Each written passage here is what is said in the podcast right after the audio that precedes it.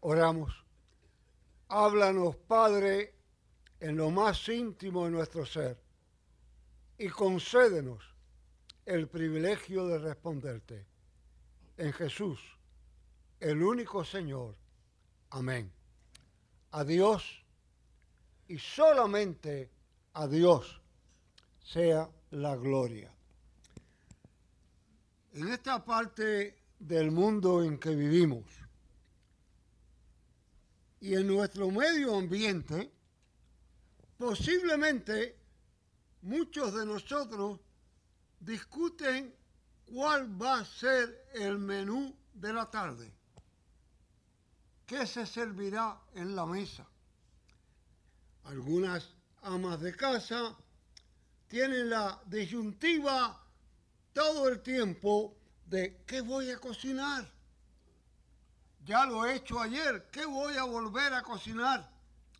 Según nos vamos sostificando más. Nuestros platos hay que tener cuidado que no nos aumenten de peso, que no tengan, cuando los años van avanzando, que no tengan mucha sal. Cuando empiezan los problemas de salud, hay que velar el azúcar. Hemos llegado al extremo que como costumbre social en el plato para ser aceptado por otro, dejamos un poquito, aunque tengamos hambre al final. Pero es la práctica diaria. No obstante, hay otros que no tienen esa situación, sino que diariamente salen a buscar lo que consiguen para comer, lo que consiguen para el menú, día tras día. En la vida de la iglesia, los que estamos acostumbrados a adorar cada domingo, también nos gusta mirar el menú de los sermones. En esta congregación hemos pasado un buen tiempo donde el menú ha sido prefijado. Hemos recorrido el catecismo mayor de Westminster. Estamos llegando al final. Estoy seguro que para el pastor Rivera y para mí ha sido un trabajo de buscar y de reforzar, pero edificador de volver a nuestras raíces y de encontrarlas. Estamos llegando al final. Estamos en la pregunta 193.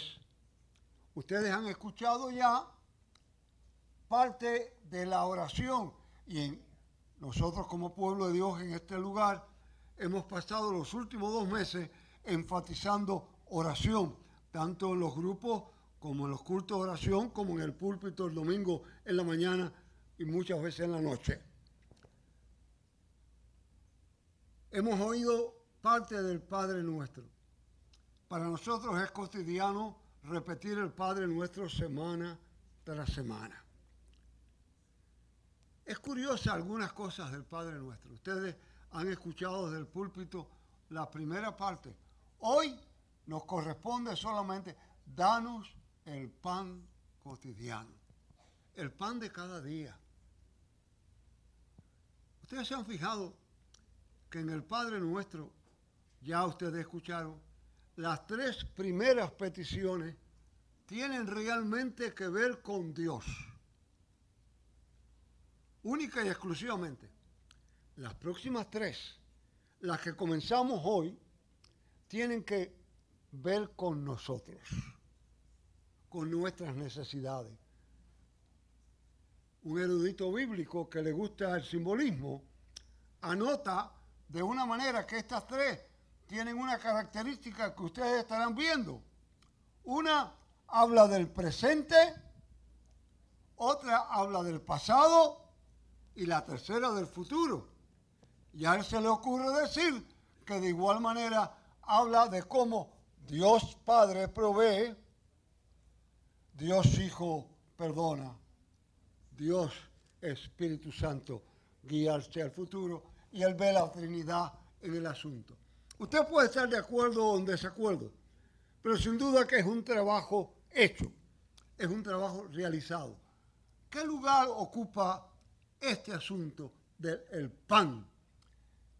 Allí también hay discusión, allí también hay argumento, allí también hay distintas ideas. Hay quienes insisten que obviamente el pan representa el alimento cotidiano. Sabemos que el pan es universal. Sabemos que tenemos gustos distintos y algunos de nosotros preferiríamos otra cosa, pero el pan ocupa ese lugar. Al mismo tiempo, se entiende en los estudios que se han hecho que posiblemente tiene varios significados. Cuando usted ve esa petición, por lo menos desde el punto de vista mío, es sumamente simple.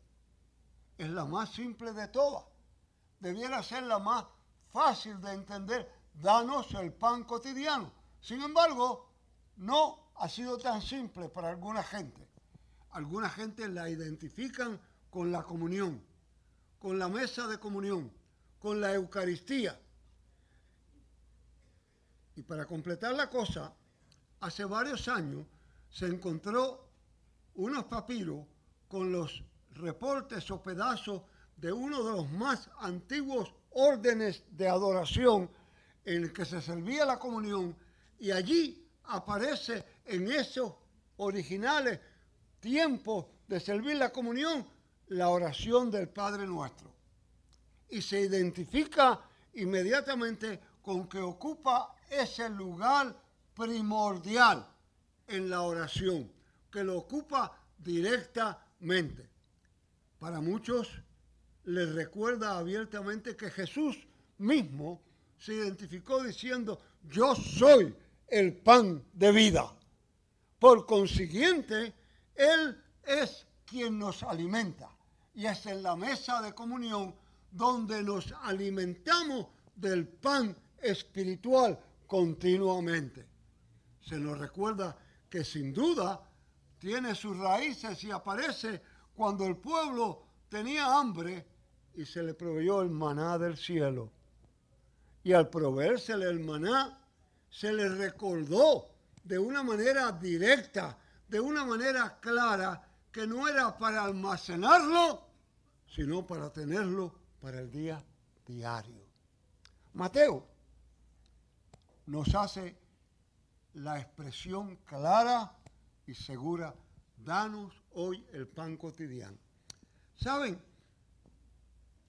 Surgieron muchos años de discusión y algunos de los intérpretes originales llegaron a pensar que Mateo había inventado la palabra diario, que había inventado cotidiano, porque no aparecía. Pero hace pocos años, en el descubrimiento de uno de los documentos originales, aparece en griego la palabra cotidiana al lado de una lista de necesidades que la gente tiene que comprar.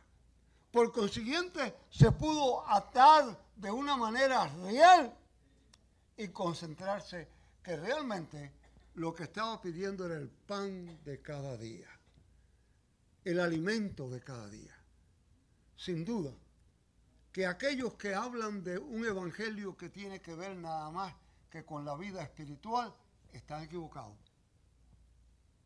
Dios toma cuidado de la vida total del ser humano toma cuidado total de la vida del cuerpo. La multiplicación de los panes y los peces es un ejemplo perfecto de Él proveyendo para el cuerpo, proveyendo los milagros continuos de Jesús sobre el cuerpo, proveen el ejemplo maravilloso de su cuidado sobre el cuerpo humano.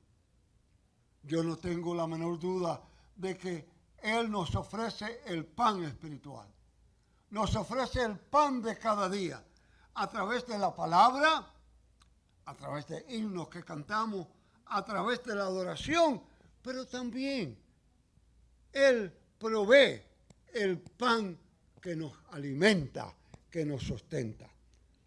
Creo profundamente que no es que hay escasez de pan, es que hay escasez de compartir el pan. No es que falta el pan, es que falta el deseo sincero de compartir el pan. Veo en esa petición la profunda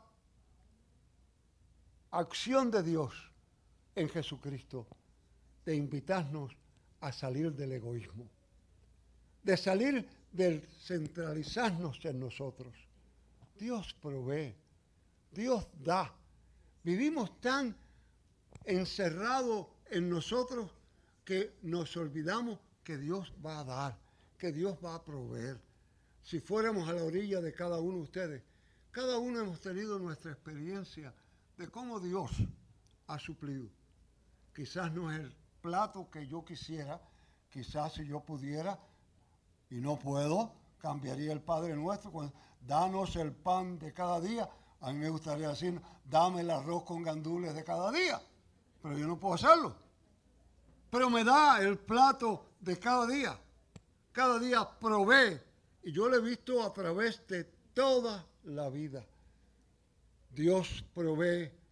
Yo le mencionaba a los nenes hace un momento lo que me parece maravilloso. Todos los inventos de la ciencia son maravillosos. Hay inventos sintéticos, hay cambios, pero nadie ha podido producir vida. Y las semillas son vida. Usted toma una semilla, usted la siembra, pero Dios le invita a compartir con Él el proveer el pan de cada día, cuidando de esa semilla, plantando esa semilla, cultivando esa semilla y provee el pan de cada día. Danos el pan cotidiano. ¿Qué otra petición hace Dios allí? Escapemos del egoísmo, sí, pero escapemos también de la depresión de que, cómo voy a comer. ¿Quién me va a sostener cuando sea viejo? Cuando mis hijos no estén cerca, ¿quién me va a dar pan? Cuando yo no pueda valerme, ¿quién me va a llevar a hacer compras? Cuando ya yo no tenga fuerza, ¿quién va a poner plato en mi mesa? Él nos provee el pan de cada día, el pan cotidiano. Hay una historia que a mí me resulta cómica y agradable. Una señora que tenía prácticamente todo lo que podía pedir en la vida, deseó tener en su casa un perico que hablara, un loro, y buscó la mejor tienda del pueblo donde los vendían, y allí le dijeron, le vamos a vender este loro que está garantizado que habla. Ella se lo llevó, compró una jaula lujosa, hermosa porque tenía todos los recursos, metió allí el loro, un día o dos, el loro no dijo ni ja. Ella fue de nuevo a la tienda y le dijo, mire, el loro hace dos días que está allí y no habla. El dueño le dijo, pero es raro porque él habla. Mire, a lo mejor lo que necesita es que le compre un espejo y se lo ponga porque a ellos les gusta verse y compartir. Ella fue y compró el mejor espejo que pudo conseguir, lo más lujoso que pudo, lo puso en la jaula. El loro se miró, pero nada pasó. Y corrió nuevo a la tienda. El loro no habla. Esto está muy raro. Pero fíjese, a ellos les gusta unas mecederas. Quizás si usted le pone una mecedera, él se va a mecer y va a embullarse a hablar. Compró la mecedera, puso la mecedera, el loro se montó, se movió, pero no habló. Corrió de nuevo a la tienda, pero mire que no habla. Lo único que me queda es, quizás a ellos les gusta subir a las alturas y ver un poco, compre una escalera para que él trepe. le compró la escalera con todos los detalles, con todos los lujos. El loro subió, nada pasó. Al próximo día la señora fue de nuevo a la tienda y dice, mire, ya yo no puedo más, el loro no habló. ¿Qué pasó con la escalera? Pues mire, se subió, se cayó y se murió. ¡Qué pena! Pero no dijo nada antes de morir. Sí. En su último momento dijo, en esa tienda no venden comida. Porque le había dado todo el lujo, le había dado todo lo que tenía, le había dado todo lo que proyectaba, pero no le había dado de comer.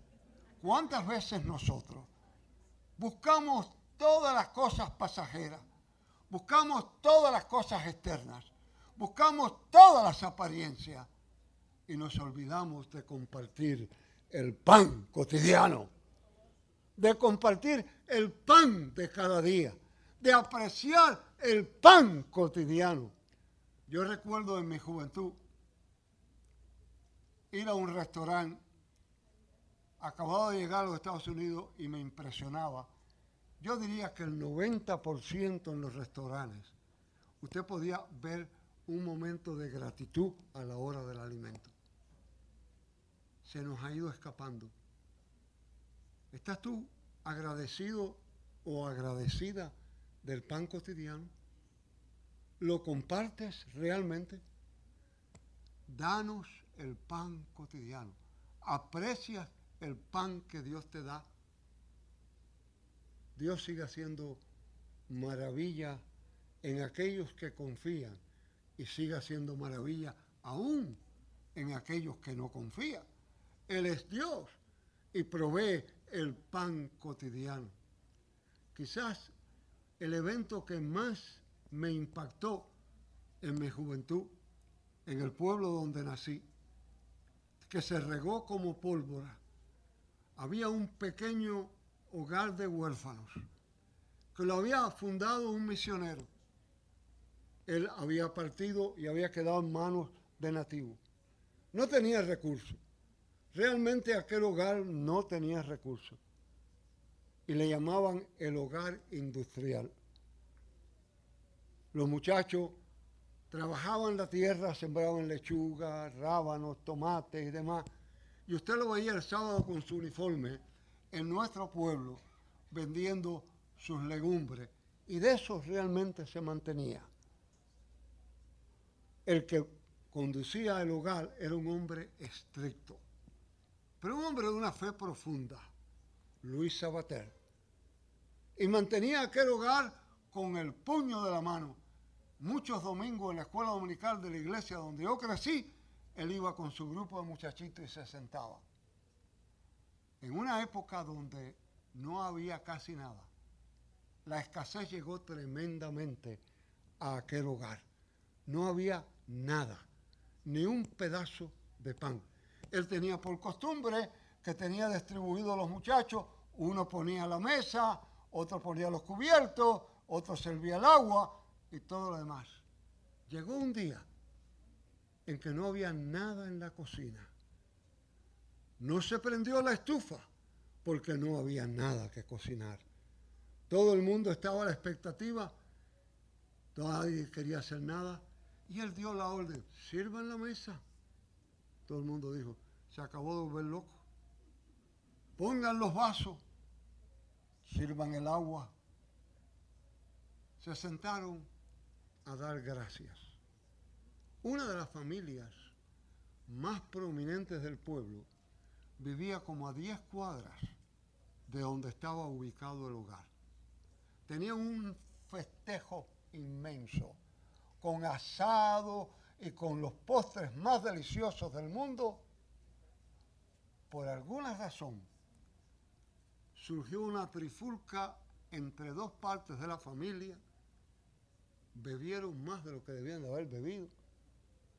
Se acabó la fiesta y una buena señora dijo, no desperdiciemos esta comida, mandémosla al hogar industrial.